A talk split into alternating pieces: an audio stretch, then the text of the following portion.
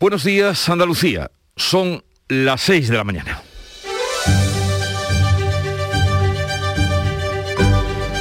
Despierta tu mente, descubre la realidad. En Canal Sur Radio, La mañana de Andalucía con Jesús Vigorra.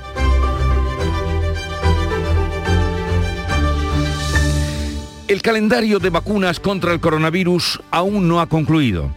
La Agencia Europea del Medicamento avala ahora una tercera dosis de refuerzo a todos los mayores de edad, cambia así de criterio y apoya un tercer pinchazo de Pfizer a los seis meses de completar la pauta, aunque deja la decisión en manos de los gobiernos. La Comisión de Salud Pública, que se reúne hoy, tendrá sobre la mesa esta recomendación que hace la Agencia Europea del Medicamento de administrar una dosis de refuerzo a la población mayor de 18 años, seis meses después, como decimos, de la segunda.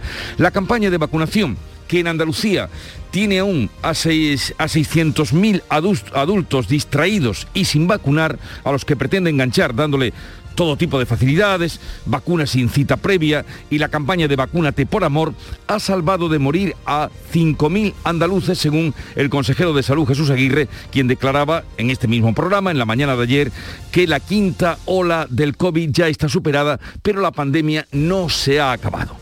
También se ha superado la caída de Facebook, Instagram y WhatsApp que han vuelto a funcionar esta medianoche después de un parón mundial de seis horas y media. La propietaria de las tres redes sociales ha pedido perdón a sus usuarios, pero no ha dado ninguna explicación de lo ocurrido más allá de confirmar la evidencia que miles de personas tenían ante sus ojos y no querían creer que las redes sociales también fallan y sin previo aviso y que se puede vivir sin ellas. Sí hemos sabido, a consecuencia de este apagón, que la fortuna del consejero delegado de Facebook, Mark Zuckerberg, se vio reducida este lunes a unos 5.900 millones de dólares, lo que ha supuesto que en la lista Forbes Zuckerberg haya sido relegado al sexto puesto de las personas más ricas del mundo. Pero esto bien poco nos importa algo más sí que nos importa que la luz siga subiendo y que la huelga de los maquinistas de Renfe entre en su cuarto día y sin visos de solución antes del puente del Pilar.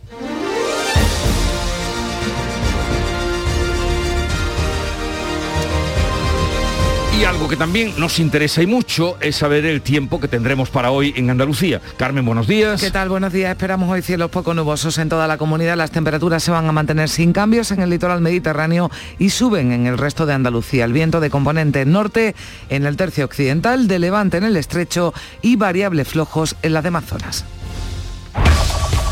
En Canal Sur Radio, la mañana de Andalucía con Jesús Vigorra. Noticias. La Agencia Europea del Medicamento da el visto bueno a una tercera dosis de Pfizer para los mayores de 18 años. Según un estudio de la Consejería de Salud, las vacunas han salvado la vida de 5.000 andaluces. Así lo avanzaba aquí en la mañana de Andalucía de Canal Sur Radio el consejero Jesús Aguirre, que insistía en la importancia de llegar a los más de 600.000 andaluces que aún se resisten a vacunarse. Estamos a la casa y captura y sobre todo lo que queremos es concienciar a la familia, porque eh, si uno no se quiere vacunar es importante que todos presionemos. La Comisión de Salud Pública se va a reunir hoy con el informe favorable de la EMA, la dosis de refuerzo sobre la mesa. Cada país tendrá que tomar su propia decisión al respecto. En el Mirador de Andalucía de Canal Sur Radio, el presidente de la Sociedad Española de Vacunología, Amos García, se inclina por la aplicación de la tercera dosis solo a los mayores, como ya se está haciendo en España. No cree que con los datos actuales se deba suministrar esa tercera dosis al grupo de entre 18 y 65 años en tiempos de pandemia considera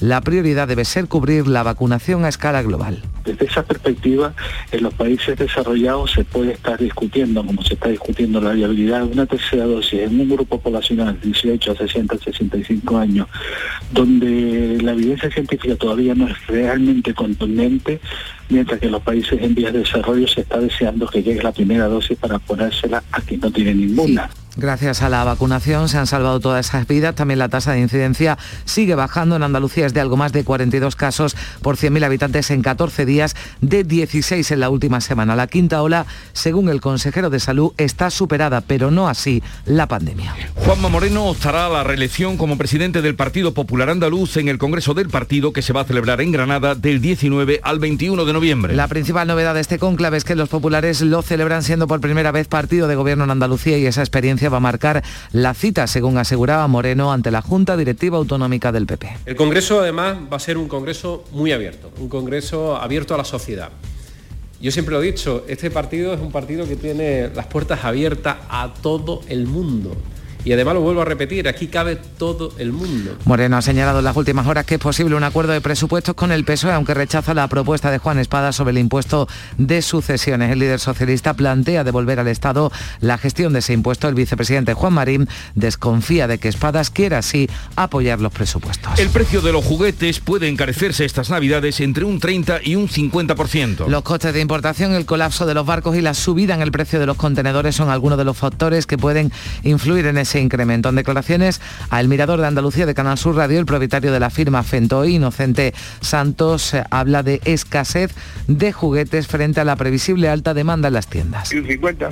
Porque es que además ocurre una cosa, la mayoría de la gente, los importadores de juguetes, por ejemplo, eh, tanto este año como el año anterior, no compraron apenas juguetes porque tenían miedo al COVID.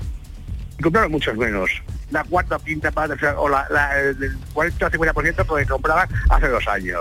No, muy poca cantidad. Y lo que hace es que están subiendo los precios, tanto de los que han comprado como de los que vienen de stocks. En cuanto al tráfico de chips, componentes y materiales en general, asegura que en la actualidad los barcos que llegan a puertos de China o Estados Unidos se encuentran que tienen que esperar alrededor de 15 días. No hay suficientes trabajadores para la carga de mercancías y esa falta de mano de obra se añade que el precio de los contenedores ha subido en este periodo de pandemia. La situación de colapso del comercio portuario podría durar hasta finales de 2022. Facebook, Instagram y WhatsApp vuelven a funcionar desde esta medianoche tras la caída mundial del sistema que se alargó durante seis horas. Pasadas las once y media se iba recuperando poco a poco. El fallo ha sido el peor vivido por estas redes sociales, según reconocía la propietaria Facebook en la red social de la competencia. En Twitter, aparte de las disculpas, no ha dado más información de las causas de esa desconexión. La caída le ha costado a Facebook unos 5.000 millones de euros al caer la compañía un 5% en bolsa. Andalucía registró una subida del paro en septiembre pese a la caída histórica del desempleo en España. Bajo el paro el mes pasado en todo el país en 76.113 personas y lo hizo la mayoría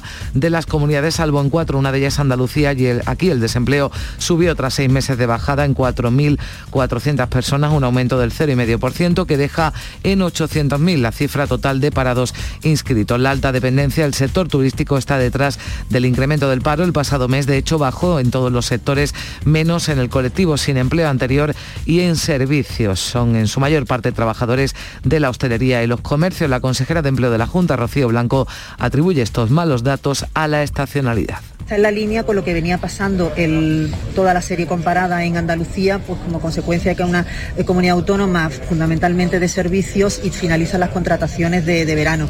Los empresarios han subrayado el comportamiento inesperado del sector servicios. Los sindicatos vuelven a denunciar la precariedad de los contratos. En deportes, el Almería consiguió anoche un triunfo que lo coloca líder de la segunda división. Venció ante el Girona 1-2. Los hombres de Rubi compitieron ante un buen rival, un buen Girona que nunca dio el partido por perdido. Después de ocho jornadas, el equipo almeriense se sitúa como el mejor equipo de la división de plata gracias a un juego de carácter ofensivo. Son las noticias más destacadas del día, pero veamos cómo afronta esta jornada la prensa que ya ha revisado Beatriz Galeano. Buenos días. Buenos días, pues hay variedad de temas hoy en las portadas de la prensa nacional. Vamos a destacar, Jesús, este titular del país. Una de cada tres multinacionales españolas tributa menos del 10%. Dice el país que las 122 mayores empresas pagaron por sociedades como media un 18% de su beneficio global. En ABC siguen con su exclusiva de los papeles de Manglano, ya saben, el ex jefe de los espías en los años 80, eh, Asunción, ministro de Interior entonces, reveló un atentado de interior en la etapa de Corcuera, dice en su portada ABC. Análisis de los datos del paro en La Razón, por ejemplo, el, final, el fin del verano muestra la precariedad del mercado laboral y la declaración de la ministra de Exteriores por el caso Gali en la portada del Mundo, Laya oculta con quién trató el caso Gali por ser secreto. Laya oculta con quién lo trató, dice. En la prensa regional, en el ideal de Granada, más datos sobre ese conductor ebrio que embistió mortalmente a un hombre, lo contaba también ayer cuando iba precisamente a un juicio por circular bebido. Dice hoy el Ideal de Granada que el conductor del atropello mortal del motorista fue condenado ya en 2018 por circular ebrio. en el sur. Un titular que nos devuelve a la realidad, aunque creamos que estemos ya en la normalidad. El aeropuerto de Málaga tardará cinco años en volver a los 20 millones de viajeros, esa cifra que consiguió en 2019. Y análisis provinciales de los datos del paro en todos los medios provinciales. Y la agenda de este día en lo referente a actualidad. Pues este martes el Consejo de Gobierno de la Junta va a llevar el apoyo a alumnos con necesidades especiales. Se celebra Consejo de Gobierno, se inaugura el Foro Urbano de España en Sevilla con la presencia tanto del presidente del Gobierno como del presidente de la Junta. Recordemos, es el principal encuentro nacional sobre crecimiento urbano sostenible. En Madrid se inaugura la Feria Internacional de las Frutas y las Hortalizas con gran presencia andaluza, almeriense especialmente. El Tribunal Supremo debate eh, su informe sobre la petición de de Juana Rivas. También este martes, jornada de 24 horas de huelga de los maquinistas de Renfe. Se presenta el informe de UNICEF sobre el Estado Mundial de la Infancia 2021 y hoy se dará también a conocer el Premio Nacional de Danza que otorga el Ministerio de Cultura. Pues estaremos muy pendientes de todas esas noticias previstas para hoy y de cómo despertó la mañana de Andalucía, cómo despertó Canal Sur Radio, nos da cuenta Charo Padilla. Buenos días que la has liado esta mañana, ¿no? Bueno, bueno, eh, yo tenía que preguntar lo que tenía que preguntar. ¿Ha habido tragedia en las casas? ¿Los adolescentes se han tirado los pelos? Pues sí, ha habido casas donde los, donde los adolescentes, uno contaba, mira, Charo, es que mi mujer estaba llorando, las niñas diciendo, llama ahora, a ver qué está pasando. Y, bueno, todos han contado su experiencia, pero en general la gente ha eh, agradecido que hayamos tenido seis horas de paz y tranquilidad donde no ha sonado el pipi, pipi, pipi, pipi y esa obligación de contestar el WhatsApp. ¿no? Ha sido muy entretenido, eh, muy ilustrativo. Hay alguien que le ha fastidiado, los panaderos encargan los, por WhatsApp, los clientes el pan, ¿no? Pero en fin, no hemos... Hay los panaderos que son tan seguidores tuyos, pero en fin. Pero en fin, nos ha dado tiempo Hay vida después de, las redes. Hombre, podemos, desde luego, en fin, hemos vivido muchísimos años sin WhatsApp y no ha pasado, nada, por seis horas que se haya caído. la gente dice, hemos conversado, he conversado con el de enfrente, en fin. Sí, hay gente que ha descubierto a quien tiene al lado. Tomemos esa lección. O apliquémonos esa lección. Eh, Charo, pues a descansar. Bueno, todavía me queda un ratito, pero... Ya, pero ya, en fin. Ah, bueno, sí, voy a descansar. Por... Es verdad, no lo he dicho los oyentes, se me ha olvidado. Bueno, pues ya lo digo, hasta el lunes no vuelvo, lo siento, es así la vida. También, si se apagan las redes sociales, también se retira tres días Charo Padilla y no, pasará nada. porque estará Juan Antonio Jurado. Y suena la música que nos llega directamente de Canal Fiesta Radio.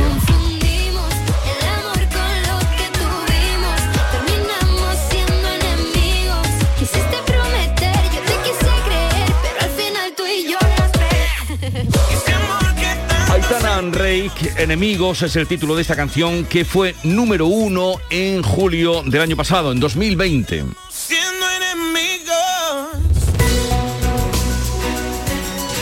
Y vamos a darles algún avance de mm, invitados que van a estar hoy en nuestro programa. Se inauguraba ayer justamente la primera convención Tour España bajo este lema, El futuro es hoy, destinos españoles llamando al viajero sostenible título sí, con se cosas ¿eh? interesantes ayer. Ahora escucharemos al secretario de Estado de Turismo y también al vicepresidente de la Junta y consejero de Turismo por ese nuevo enfoque que quieren darle al turismo. De todo siempre hay que sacar lo bueno, ¿no? Igual también en la pandemia hablan de un turista ahora que busca emociones, ¿no? Que busca algo más sensible, ¿no? Más que lo que se buscaba hasta ahora. Y ya nos explicará llamando al viajero sostenible. Y ya nos explicará o nos dará más detalles Miguel Ángel San Castedo, que es el director general de Tour España y que nos hará una visita a partir de las 9 de la mañana. Luego, el tema del día que teníamos previsto y en el que abundaremos será eh, qué está pasando con los camioneros, por qué esa escasez, puede influir en que haya escasez de suministros que ya el otro día nos apuntaban por otro tema algunos oyentes? Fíjate lo que nos decía, ¿no? Escuchábamos antes un avance y también ahora lo escucharemos con más atención. Ayer en el Mirador de, Andalucía, el propietario de la firma Fentoy, ¿no? Importante de juguetes, hablaba de un encarecimiento de entre un 30 y un 50% de cara a las navidades. Eh, todo esto tiene su explicación, ¿no? Costes de importación, colapso de barcos, subida en el precio de los eh, contenedores. Va a haber, aparte de que el precio va a estar más alto, va a haber escasez de juguetes y ya lo dice, lo digo porque, en fin, habrá que escribir con mucha más antelación la carta a los Reyes Magos este año. Y además todo está relacionado. Ese será el tema nuestro para contrastarlo con ustedes. Luego hablaremos de cultura, de, de poesía y de literatura con Carmen Camacho y con Alfredo Valenzuela. Es su día, el martes.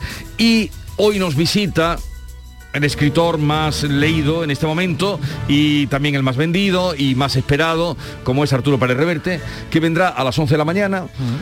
Nos sentaremos aquí con todos los compañeros que se han leído el libro, el italiano, que es su último libro, uno más que está ambientado este íntegramente en Andalucía, bueno, entre Andalucía y Gibraltar, eh, que es donde transcurre esta historia de la Sí, Segunda Gibraltar, Guerra ¿no? Creo que Mundial. fue la semana Sí, pasada, ha, también en la- el ha campo de presentado ahí, entre, Mm. porque transcurre entre la línea y Gibraltar. Es ahí donde transcurre Así que ha cruzado. toda la historia del italiano, ¿no? Cruzan los buzos italianos, la flotilla de eh, Orsa Mayores que cruzan ahí a dinamitar los eh, buques ingleses. Está ambientada en la Segunda Guerra Mundial y es una historia de, de amor, de, de amor, de guerra y también de mar. Y estará con nosotros a partir de las 11 de la mañana. Quedan invitados a vivir con nosotros también ese encuentro. Bueno, y pues hasta ahí no se lo pierdan porque ahí. siempre además es un placer escuchar a Pérez Reverte, leerlo y escucharlo también, sí. Eh, y ahora sigan atentos y escuchen la información que les traemos en Canal Sur Radio como cada día. En Canal Sur Radio, por tu salud, responde siempre a tus dudas. Hoy hablamos de la artritis y de la espondiloartritis anquilosante, dos enfermedades reumáticas para las que cada vez hay más posibilidades de aliviar a las personas que las padecen porque causan dolor y llegan a ser discapacitantes. Esta tarde en el programa el doctor Manuel Romero de Quirón Salud Córdoba atiende tus dudas y preguntas en directo. Envíanos tus consultas desde ya en una nota de voz al 616-135-135. Por tu salud, desde las 6 de la tarde con Enrique Jesús Moreno. Súmate a Canal Sur Radio, la radio de Andalucía. El programa del Yuyo. Un programa en el que nos gusta reírnos prácticamente de todo, con momentos muy surrealistas, historias imposibles y mis ocurrencias, claro. El programa del Yuyo. Disfruta del lado amable de la vida. De lunes a jueves desde las 10 de la noche. Quédate en Canal Sur Radio, la radio de Andalucía. La mañana de Andalucía.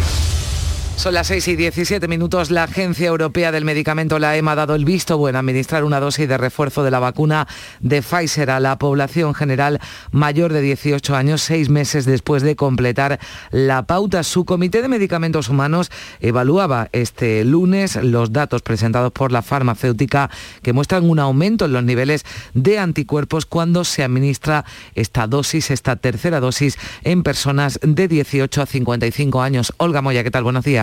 Hola, buenos días. Además, la EMA recomienda la tercera dosis de Pfizer y de Moderna para personas con el sistema inmunitario debilitado, una vez pasados 28 días de la segunda. Los organismos de salud pública de cada país serán ahora los que tomen la decisión. La Agencia del Medicamento también está evaluando datos para respaldar una posible dosis de refuerzo en la población general con la vacuna de Moderna. La Comisión de Salud Pública se va a reunir precisamente hoy martes para abordar esos flecos pendientes en la estrategia de vacunación y sobre la mesa también, lógicamente, esa recomendación de la Agencia Europea de Medicamento para administrar una dosis de refuerzo con Pfizer en la población mayor de 18 años. Sobre este asunto le preguntábamos anoche en el Mirador de Andalucía de Canal Sur Radio al presidente de la Sociedad Española de Vacunología, Amos García, que se inclina de momento por la aplicación de la tercera dosis a los mayores, como ya se está haciendo en España. Yo creo que como muy bien dice la EMA, es decisión de las autoridades sanitarias de cada país en función de las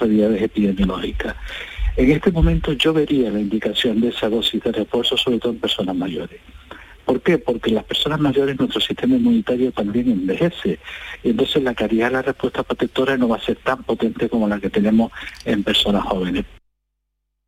Aquí en Andalucía la prioridad ahora es llegar a los más de 600.000 ciudadanos que aún no han recibido ninguna dosis. Por ello, el Servicio Andaluz de Salud mantiene activa la campaña de vacunación sin cita previa en unidades móviles. En Córdoba, decenas de personas acudían este lunes a uno de esos equipos que va a permanecer en el Paseo de la Victoria hasta el 17 de octubre.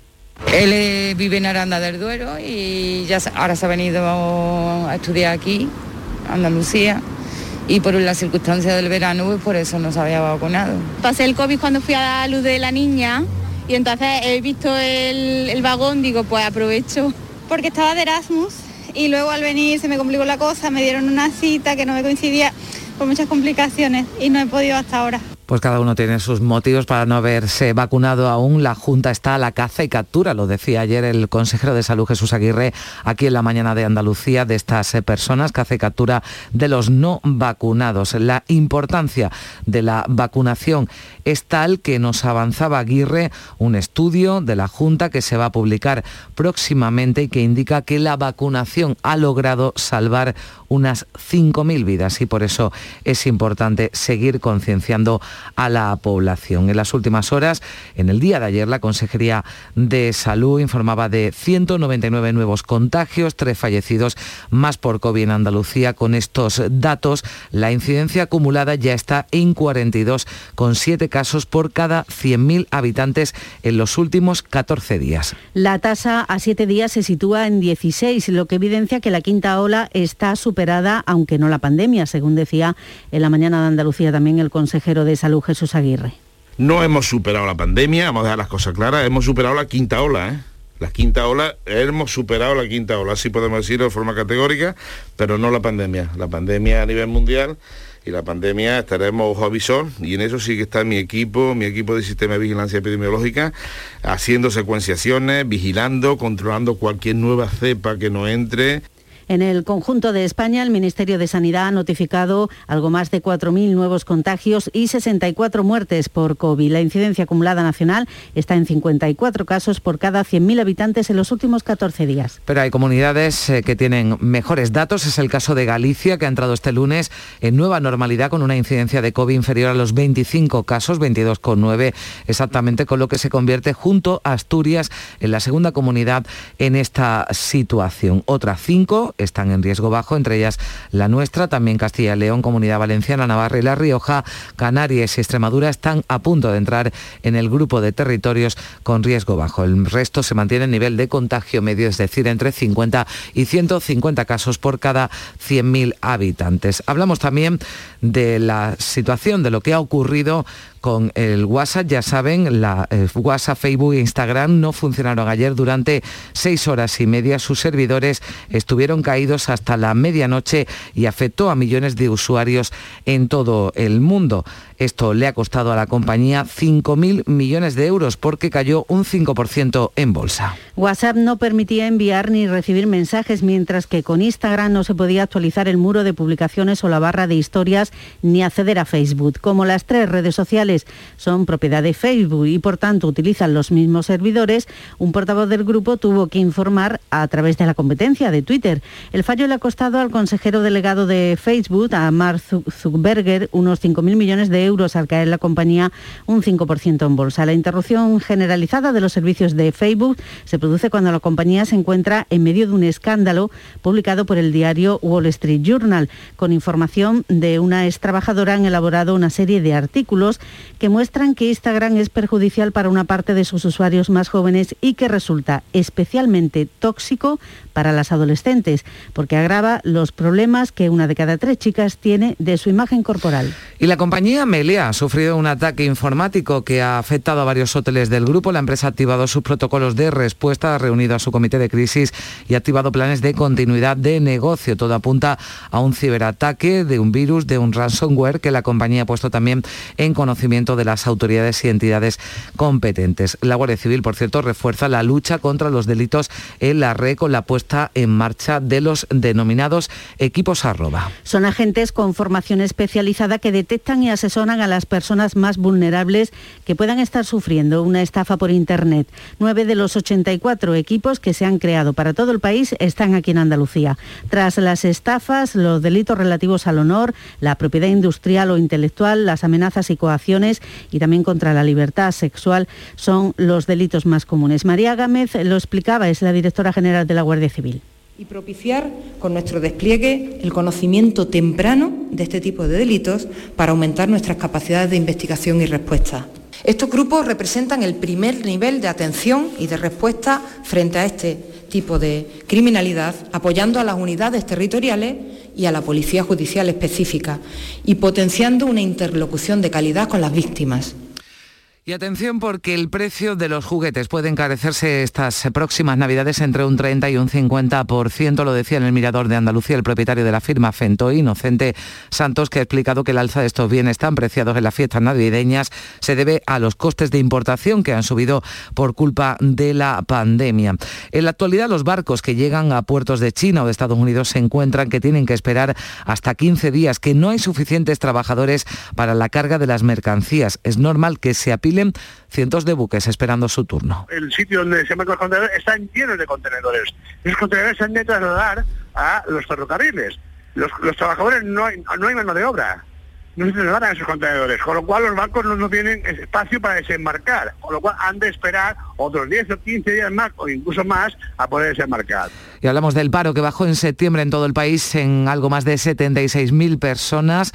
Bajó en la mayoría de las comunidades, salvo en cuatro, una de ellas Andalucía, donde el desempleo subió tras seis meses de bajada en 4.416 personas. La consejera de Empleo, Rocío Blanco, ha valorado los datos del paro en términos interanuales, es decir, en los últimos 12 meses. Pues baja el desempleo en 155.000 personas. De hecho, uno de cada tres eh, nuevos eh, parados menos en España es andaluz, supone el 29% de la bajada a nivel nacional y hablaremos eh, de la primera convención de Tour España en la mañana de Andalucía. Expertos continúan debatiendo hoy en Sevilla el futuro de la industria turística. El sector está cambiando, se estudia que sea compatible el número de visitantes con la sostenibilidad. Son nuevos retos que explicaba el secretario de Estado de Turismo, Fernando Valdés. No hay más mal turista, lo que tenemos que conseguir es que el turista, el turismo que ofrezcan nuestros destinos generen calidad y rentabilidad en la propuesta y en segundo lugar la identificación y la atracción de turistas cada vez más rentables y que contribuyan a ese principio de sostenibilidad del destino. Y en Madrid abrió sus puertas hoy Fruit Attraction, la feria de frutas y hortalizas más importante que se celebra en España. Escuchamos a Francisco Góngora, presidente de la Interprofesional Horti España. Europa no va a dejar a Marruecos totalmente descolgada, pero sí en parte atenderá los razonamientos nuestros a la hora de eh, vender como producto marroquí procedente de, de ubicaciones no reconocidas como tales. ¿no? La mañana de Andalucía. Oye, Harry, ¿sabes que ya puedes descargarte la nueva app de Canal Sur Radio? ¡Qué maravilla! ¿Has oído eso, Marlenber? ¡Ole, su primo! Ahora mismo me la bajo. En la nueva app de Canal Sur Radio, Harry, puedes escuchar los cinco canales de la radio pública de Andalucía. Canal Sur Radio, Radio Andalucía Información, Canal Fiesta, flamencoradio.com y Canal Sur Radio Música. Y además todos los podcasts, la radio a la carta y la programación local de todos nuestros centros. No esperes más y hazte ya con la nueva APP de Canal Sur Radio. Sí, señor. Quédate en Canal Sur Radio, la radio de Andalucía. Y vamos ya con un avance de la información del deporte con Antonio Camaño. El Almería consiguió una victoria de prestigio anoche en Montilivia ante el Girona, venciendo por un tanto a dos. Le coloca líder de la segunda división después de ganar a un equipo de mucho nivel, pero destacando sobremanera al conjunto de Rubi con un poder ofensivo importante y con un goleador que destaca por encima del resto, que es Sadi. Su entrenador Rubi satisfecho por la victoria de ayer. Era un reto para nosotros hoy ganar aquí para ponernos líderes pero a partir de ahora el reto va a ser cada vez más duro porque cuesta estar ahí arriba, ¿no? Hay que ganar muchos puntos. Y la jornada liguera todavía deja análisis diversos en primera división y con respecto a los equipos andaluces. Por ejemplo, el Sevilla que perdió ante el Granada su primer encuentro de la temporada y a pesar de esta derrota, la realidad es que el comienzo liguero de Lopetegui en este curso es el mejor desde que aterrizó en Sevilla. Hasta el momento, el Sevilla llega al segundo parón como cuarto clasificado, con cuatro victorias, dos empates y una derrota. También el Betis sufrió una dolorosa derrota ante el Villarreal, la segunda de la temporada y también fue el segundo partido en el que no marcó ningún gol. En los 10 partidos disputados hasta el momento, los de Pellegrini han anotado 18 tantos, siendo los segundo tras el Real Madrid. Y curiosamente, los dos partidos que ha perdido el Betis esta temporada contra el Real Madrid y contra el Villarreal fue cuando el equipo de Pellegrini no vio puerta. Y en el Granada, Domingos Duarte no viajará finalmente con la selección portuguesa debido a la lesión en el hombro, producto de un choque con Luis Maximiano, el portero en Balaídos. El Granada Ha facilitado a la Federación de Fútbol USA un informe médico detallando la situación del eh, futbolista. Y también eh, tenemos que destacar los números del Cádiz, que no está haciendo un buen comienzo de temporada. Los números así lo reflejan. Una sola victoria en ocho jornadas, cuatro empates y tres derrotas. Posición decimoquinta, pero con peligro de caer al sótano.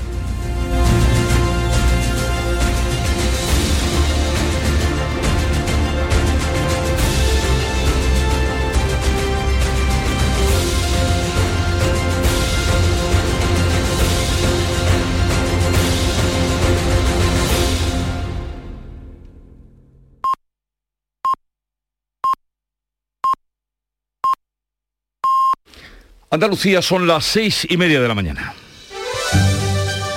La mañana de Andalucía con Jesús Vigorra. Y a esta hora repasamos en titulares eh, las noticias más destacadas del día con Carmen Rodríguez Garzón.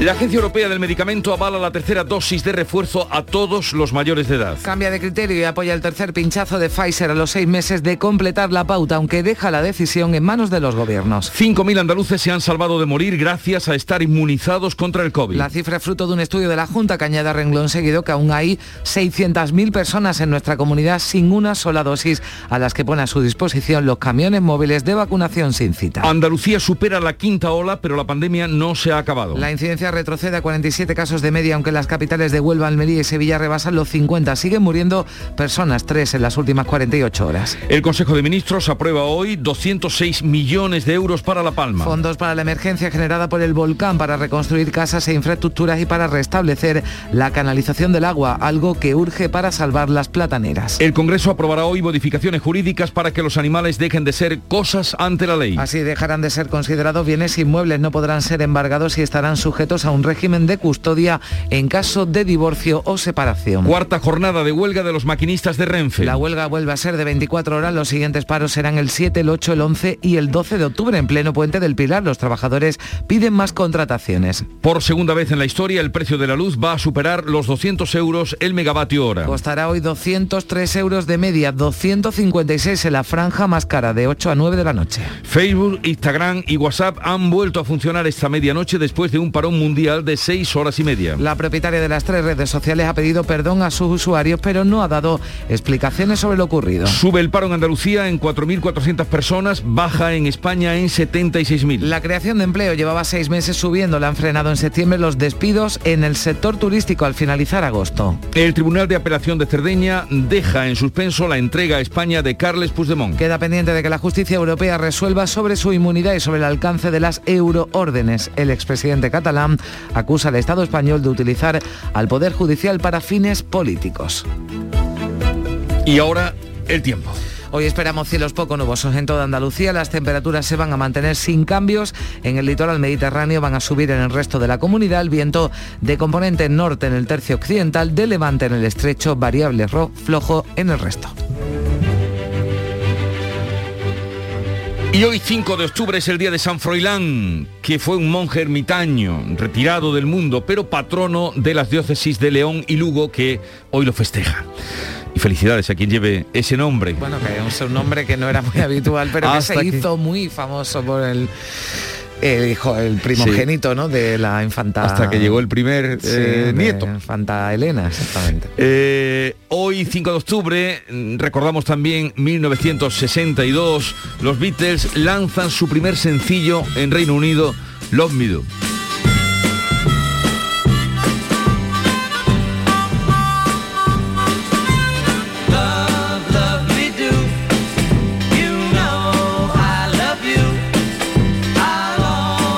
59 años.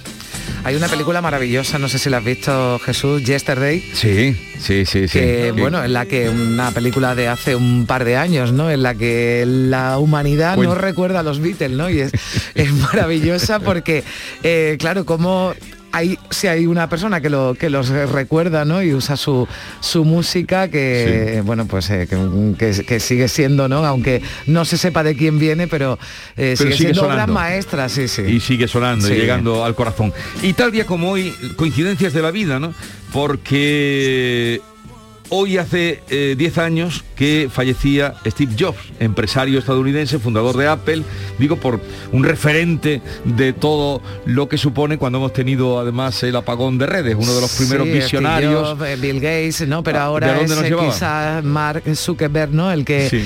el que es todo un referente, pero en fin, Pero mm, hace- hoy, ha, hoy ha bajado, ¿no? Decías en la lista en la lista Forbes que hombre, lo de bajar al sexto tampoco, sexto tiene, tampoco será- tampoco tiene que ser una desgracia. Eh, tal día como hoy, pues hace en el 2011, tal día como hoy fallecía Steve Jobs. Y ya que vamos a tener luego a Arturo Pérez Reverte, he entresacado una cita de su último libro, el italiano, que dice así. Un hombre desmotivado será siempre mal combatiente, pero uno con motivos para luchar es peligroso. Del italiano, eh, la última novela de Arturo. Buena cita. Un hombre desmotivado será siempre mal combatiente, pero uno con motivos para luchar es peligroso. Y hay otra cita, lo que pasa es que hay un diálogo de la mujer, porque esto es Helena y Teseo, nombres mitológicos. Y le dicen a Helena en un momento, los italianos le dicen, sería usted peligrosísima como hombre, dice, ni la mitad de lo que puedo ser como mujer. le contesta. Contestaba así, ¿no? Al desprecio, Así, ¿no? Que le hacía. así contesta y dice, ni la mitad eh, de lo que puedo ser como mujer, lo peligrosa que puedo ser como mujer. Eh, bien, vamos ahora con Bea Galeano, que de nuevo otra, eh, visual- otra vistazo a la prensa y qué has encontrado. Vamos a contaros que pues hay hoy una variedad de temas en las portadas de la prensa, sobre todo de la prensa nacional. Una de cada tres multinacionales españolas tributa menos del 10%. Dice hoy la portada del país que las 122 mayores empresas eh, pagaron por sociedades como media un 18% de su beneficio. 20 de ellas, fíjate, no llegan al 2%. Son datos de Hacienda. En ABC siguen con su exclusiva de los papeles de Manglano por tercer día consecutivo. Asunción, que era exministro de Interior, revela un atentado de Interior en la etapa de Corcuera. En La Razón, análisis de los datos del paro. El fin del verano muestra la precariedad del mercado laboral. Y en el mundo, la declaración de la exministra de Exteriores por el caso Gali, en portada, como digo, del mundo, la ya oculta con quien trató el caso Gali por ser eh, secreto.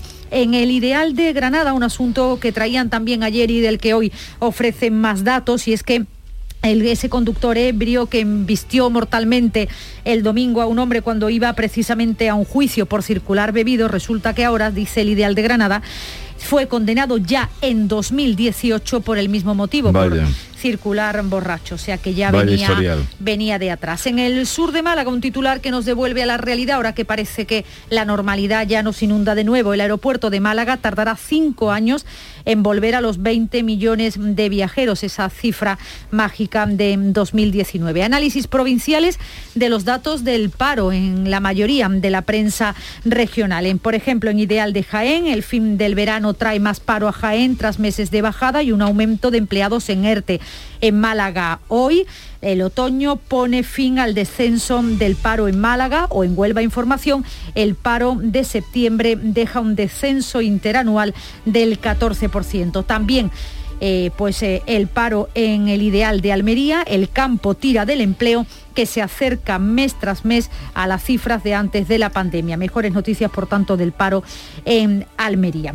Foto de portada hoy en el Día de Córdoba para la defensa del mundo rural. Es una foto tomada en Hinojosa del Duque, en Córdoba. El mundo rural se moviliza contra la despoblación porque Córdoba, Sevilla, Badajoz y Ciudad Real han creado una plataforma, la plataforma Provincia 51, para defender el campo. Nos recuerda también el Día de Córdoba que hace ya 10 años del crimen que conmocionó a todo un país el 8 de octubre de 2011, José Bretón simuló, los recordamos todos, la desaparición de sus hijos que posteriormente se demostró que había matado. En Diario de Sevilla, foto de portada para una operación de la Guardia Civil contra el narcotráfico, Narcos por el aire, cae en Sevilla una banda que disponía de helicópteros y avionetas. En la foto una de esas aeronaves y la foto yo creo que la más bonita de la prensa hoy, en el diario de Cádiz, los catamaranes ya vuelan por la bahía, se ultiman ya los preparativos para albergar esta semana la Fórmula 1 del mar. Muy bonito en foto, seguro que mejor Sí. en directo. Seguro que sí. Ah, Anoten esa oferta o esa cita en Cádiz. Son las 6.39 minutos de la mañana, sigue ahora la información en Canal Sur Radio. Este jueves, la mañana de Andalucía con Jesús Vigorra te descubrirá Oleícola Jaén. Una empresa familiar ubicada en una ciudad patrimonio de la humanidad, Baeza, que produce uno de los mejores aceites de oliva de la provincia y que busca la excelencia de una forma integrada desde el propio campo hasta el envasado. Con instalaciones abiertas, eficientes, sostenibles, con alta tecnología y unos servicios basados en la innovación y la confianza de agricultores y clientes. La mañana de Andalucía con Jesús Vigorra. Este jueves, edición especial con motivo del 40 aniversario de Oleícola Jaén. Con el patrocinio de Oleícola Jaén, olivar y aceite. Un cocido de versa cocinado con aneto quita el sentido. Porque en aneto hacen el caldo como se ha hecho siempre. Versa, carne, garbanzo, con todos sus avíos. Vamos, que está para cantarle. Sin exagerar. La mañana de Andalucía con Carmen Rodríguez Garzón. Canal Sur Radio. Son las 7 menos 20 minutos. Juanma Moreno va a optar a la reelección como presidente del PP andaluz en el Congreso del Partido que se va a celebrar en Granada del 19 al 21 de noviembre. La principal novedad de este cónclave es que los populares lo celebran siendo por primera vez partido de gobierno en Andalucía y esa experiencia, según aseguraba Moreno ante la Junta Directiva Autonómica del PP, va a marcar esta cita. Este Congreso va a suponer muchas cosas, ¿no? Va a suponer una nueva experiencia en nuestro partido. Nunca habíamos celebrado este cónclave eh, desde el Gobierno de la Junta de Andalucía. Nunca lo habíamos hecho desde la experiencia de estos dos años y nueve meses. Nunca lo habíamos hecho con tal acumulación de ilusión, de fortaleza, y sobre todo de perspectivas de futuro. El presidente de la Junta, que considera que es posible un acuerdo de presupuestos con el PSOE, Juanma Moreno, ha asegurado que salió con muy buenas sensaciones de la reunión que mantuvo el pasado viernes con el líder socialista y espera que no se trate de una estrategia, esa voluntad de acuerdo que también mostraba Juan Espadas. El presidente confía en la posibilidad de alcanzar ese acuerdo presupuestario, asegura que afronta la negociación sin trincheras ideológicas, quiere el acuerdo y le gustaría que participaran todas las fuerzas políticas. También quiere un acuerdo de presupuestos el vicepresidente Juan Marín, pero el líder de Ciudadanos no se fía de Juan Espada. Reprocha al socialista que asegure que está dispuesto al pacto mientras plantea una rectificación a la gestión del impuesto de sucesiones que ha hecho el gobierno andaluz. Es que yo no me lo puedo creer. Me encantaría, mire usted, si el señor Espada quiere sumarse a un presupuesto del gobierno del cambio del Partido Popular y de Ciudadanos, lo razonable es que hablara con el Partido Popular y con Ciudadanos. Pero no, el señor Espada nada más que quiere la foto con el presidente de la Junta de Andalucía. Y el líder del PP, Pablo Casado, ha insistido este lunes en que su formación es la única alternativa al gobierno de Pedro Sánchez con Unidas Podemos, al que ha definido como el más radical de Europa, más que los de Hungría y Polonia, decía Casado en una entrevista en televisión española. Sobre Vox, Casado ha admitido que hay cosas en las que están de acuerdo y otras en las que no. Y cuestionado sobre si pactaría con los de Abascal, el líder del PP recuerda que en 2015, con el mismo resultado que le dan ahora las encuestas, el PP formó, gobierno y ha añadido que los apoyos a la investidura serán puntuales de un lado o de otro. Lo que mandamos es un mensaje de que quien quiera cambiar el gobierno, lo más útil que puede hacer es unificar el voto en torno al único partido que puede ganar a este gobierno.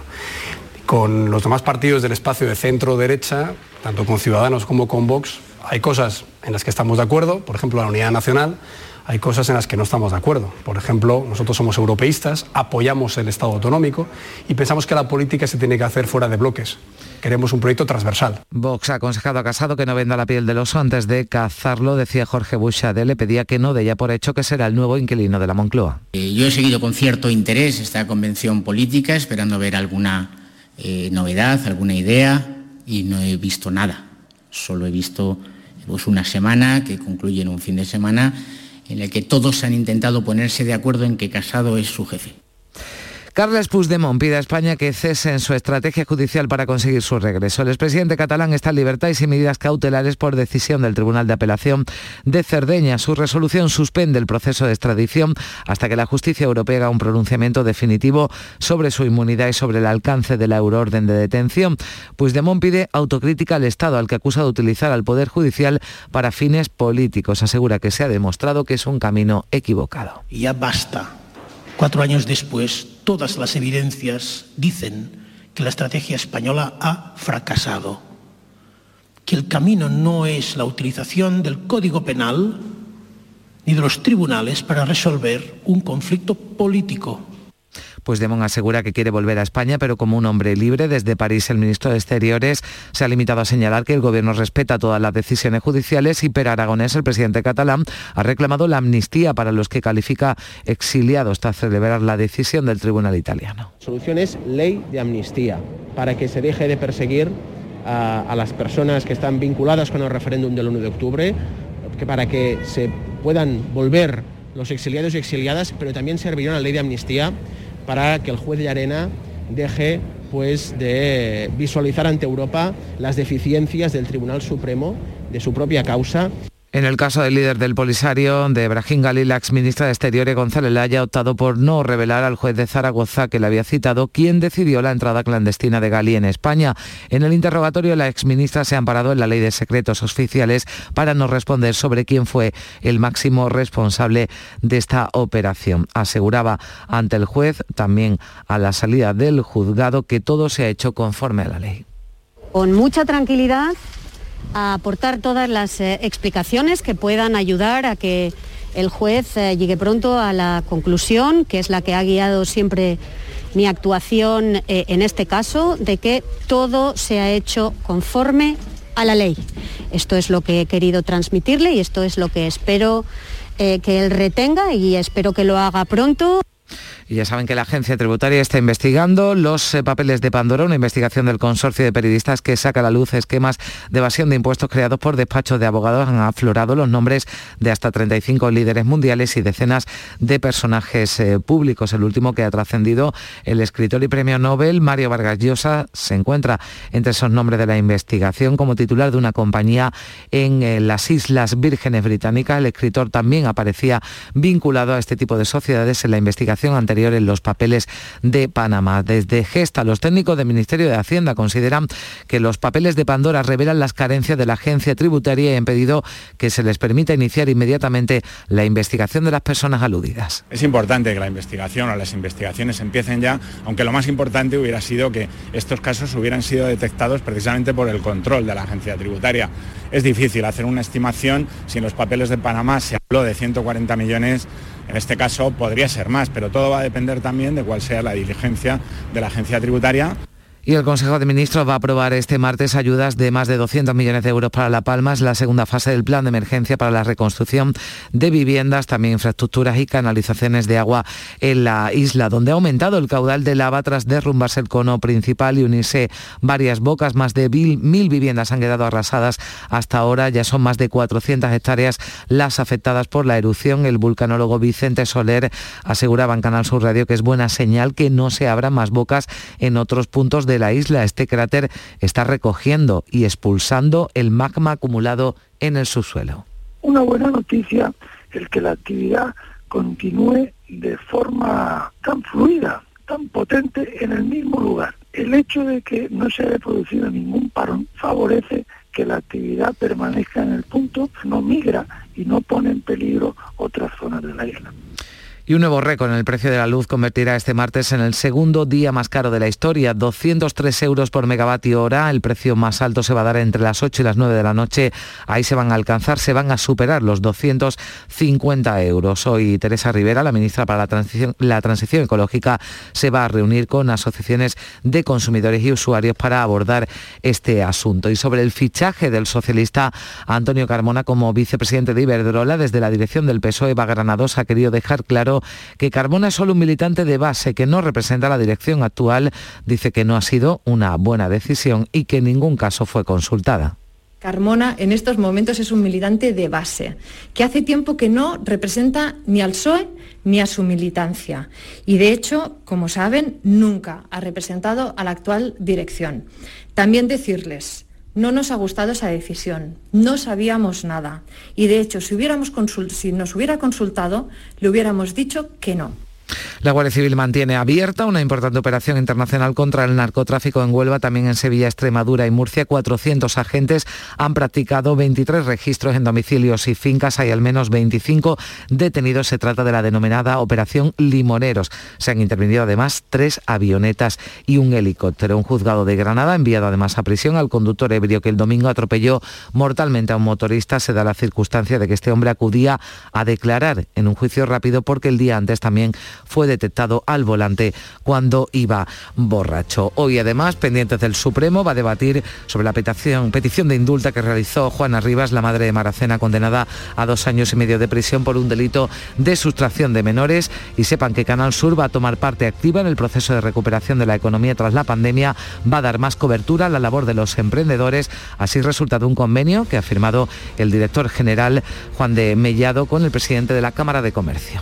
Hay que tener en cuenta que casi 3 millones de andaluces conectan en los espacios informativos a lo largo de la semana en Canal Sur, que es un número considerable, y yo creo que es la ventana perfecta para divulgar todo el trabajo que hacen nuestros empresarios, nuestra startup, eh, toda la cultura de emprendimiento que hay en Andalucía, porque Andalucía si, algo es ejemplar es eh, en el talento y en el emprendimiento que hay. Así llegamos a las 7 menos 10 minutos. Se quedan en Canal Sur Radio y en RAI con la información local. En la mañana de Andalucía de Canal Sur Radio, las noticias de Sevilla. Con Pilar González.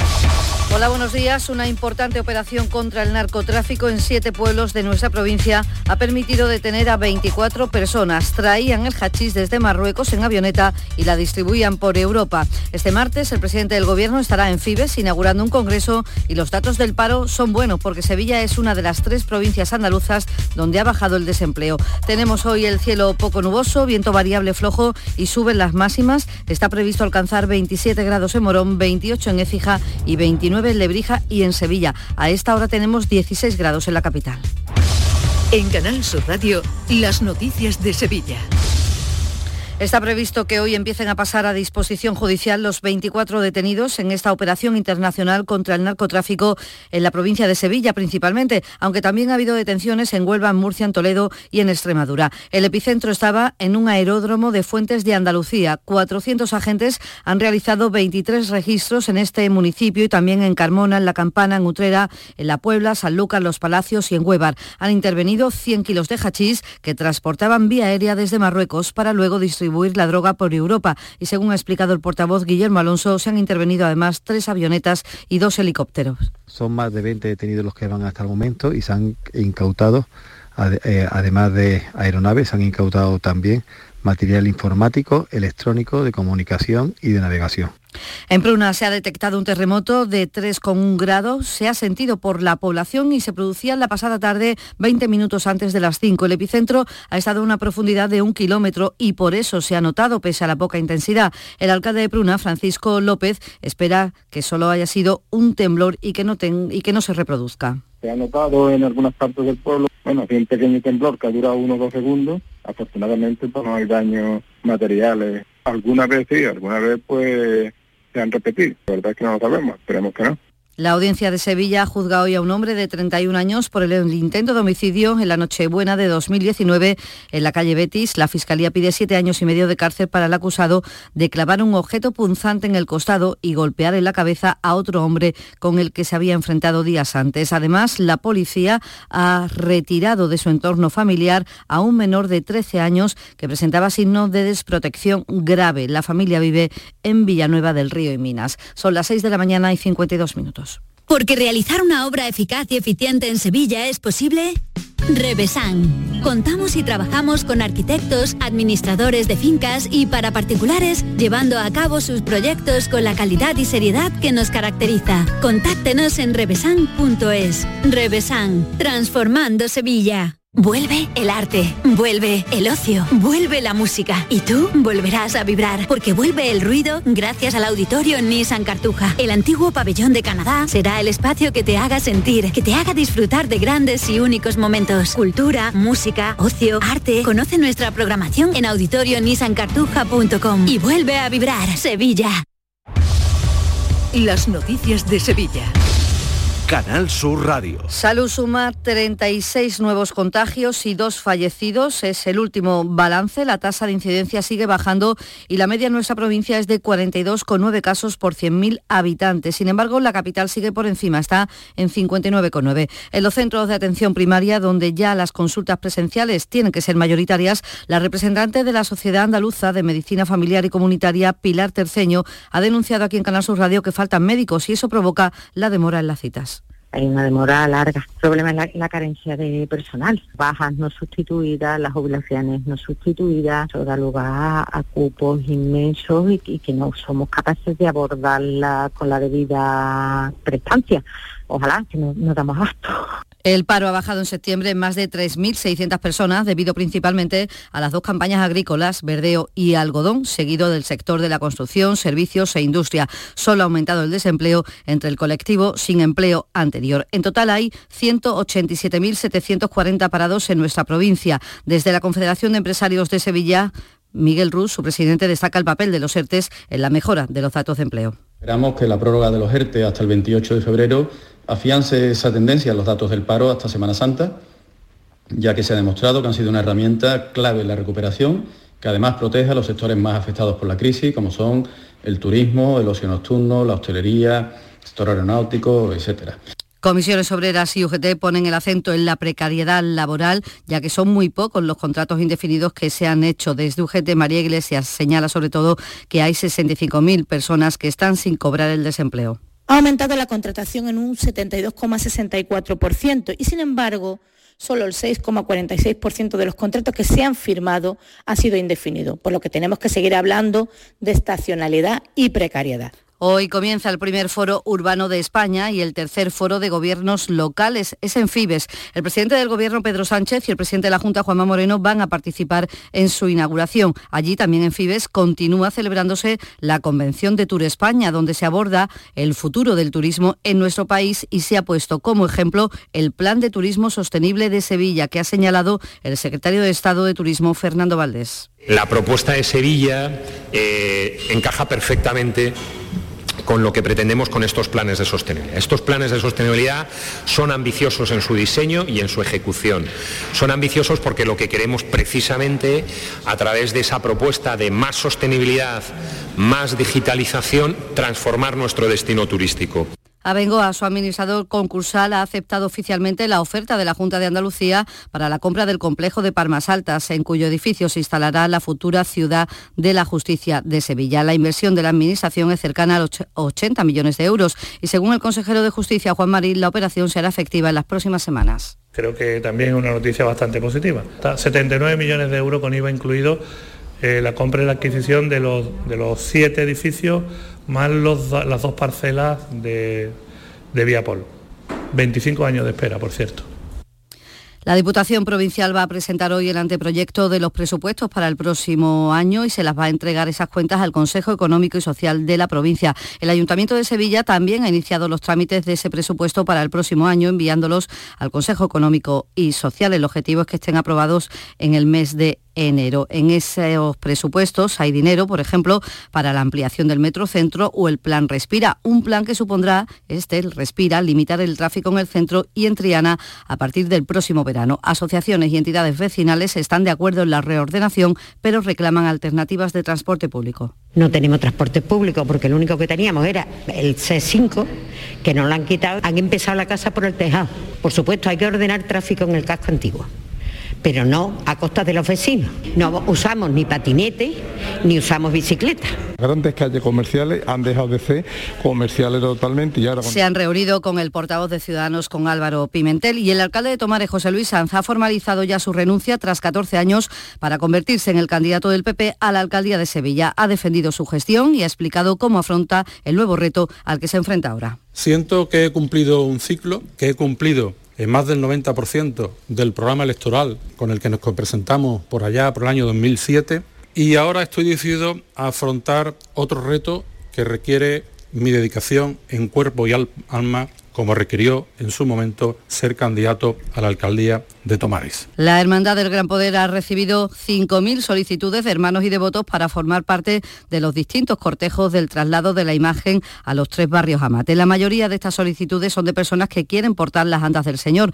Cada 100 metros habrá un relevo y tendrá que estar dispuesto un grupo de personas. Canal Sur Radio estrenaba anoche la temporada del llamador. Este año el interés es enorme con la misión del Gran Poder que llegará al barrio donde vive esta devota que van a escuchar se llama Carmen, tiene 102 años, viven los pajaritos y esta vez será el Señor el que vaya a verla. Tengo ganas de verlo, aunque yo lo tengo ahí en un cuadro grande todas las noches. Le reto al gran poder y a mi marido y yo reto mucho. Todos los viernes iba yo al gran poder, pero ya, ya no puedo ir. Ya por lo menos 5 o 6 años. Deportes, Antonio Camaño. El Sevilla perdió este fin de semana ante el Granada y su entrenador Julen Lopetegui ha sido uno de los hombres señalados en la primera derrota de los de Nervión. A pesar de los tres puntos perdidos en los Cármenes, la realidad es que el comienzo liguero de Lopetegui este curso es el mejor desde que aterrizó en Sevilla. Y en el Betis también derrota dolorosa ante el Villarreal, es la segunda de la temporada y también es el segundo partido en el que el Betis no marcó ningún gol. En los 10 partidos disputados hasta el momento, los de Pellegrini han anotado 18 goles, siendo los segundos que más goles han marcado tras el Real Madrid. Y es curioso porque el equipo de Pellegrini solo ha dejado de marcar en los dos partidos que ha perdido, contra el Real Madrid y contra el Villarreal. Esta noche en la Plaza de España actúa Mónica Naranjo en el Icónica Fest y a esta hora 17 grados en la Algaba, también en Gerena, 12 en las cabezas, 16 en Sevilla.